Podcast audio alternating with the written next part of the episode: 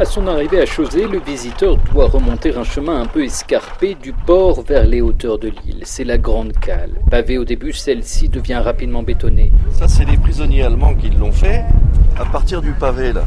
Les travaux visaient à faciliter le déchargement des provisions apportées par un bateau, le cuvier.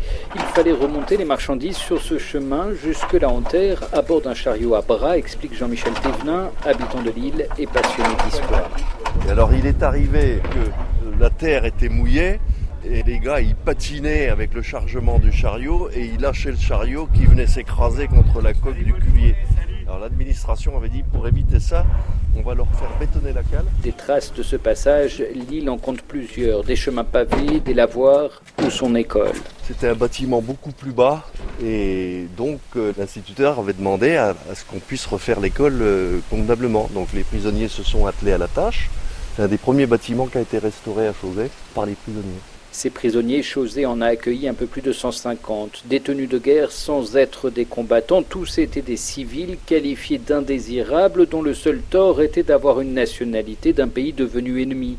Philippe Le Touzé est l'auteur d'un fascicule sur la présence de ces indésirables à Chausey. On a peur de ce qui va se passer?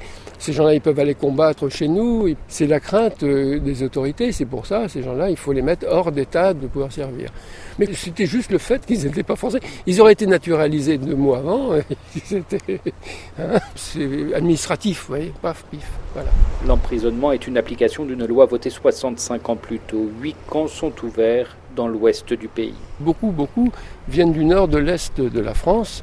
Donc on veut aussi les éloigner du champ de bataille. Hein.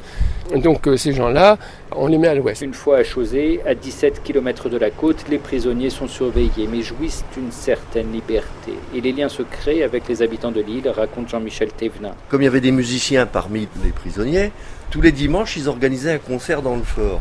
Et toute la population euh, de Chausey était invitée cordialement à ces concerts et tout le monde y allait. Les habitants ont aussi sollicité les prisonniers pour faire des travaux chez eux ou aider à l'entretien des bateaux de pêche. Les indésirables ont finalement quitté l'île en 1917 pour un autre camp de Normandie, à Cherbourg.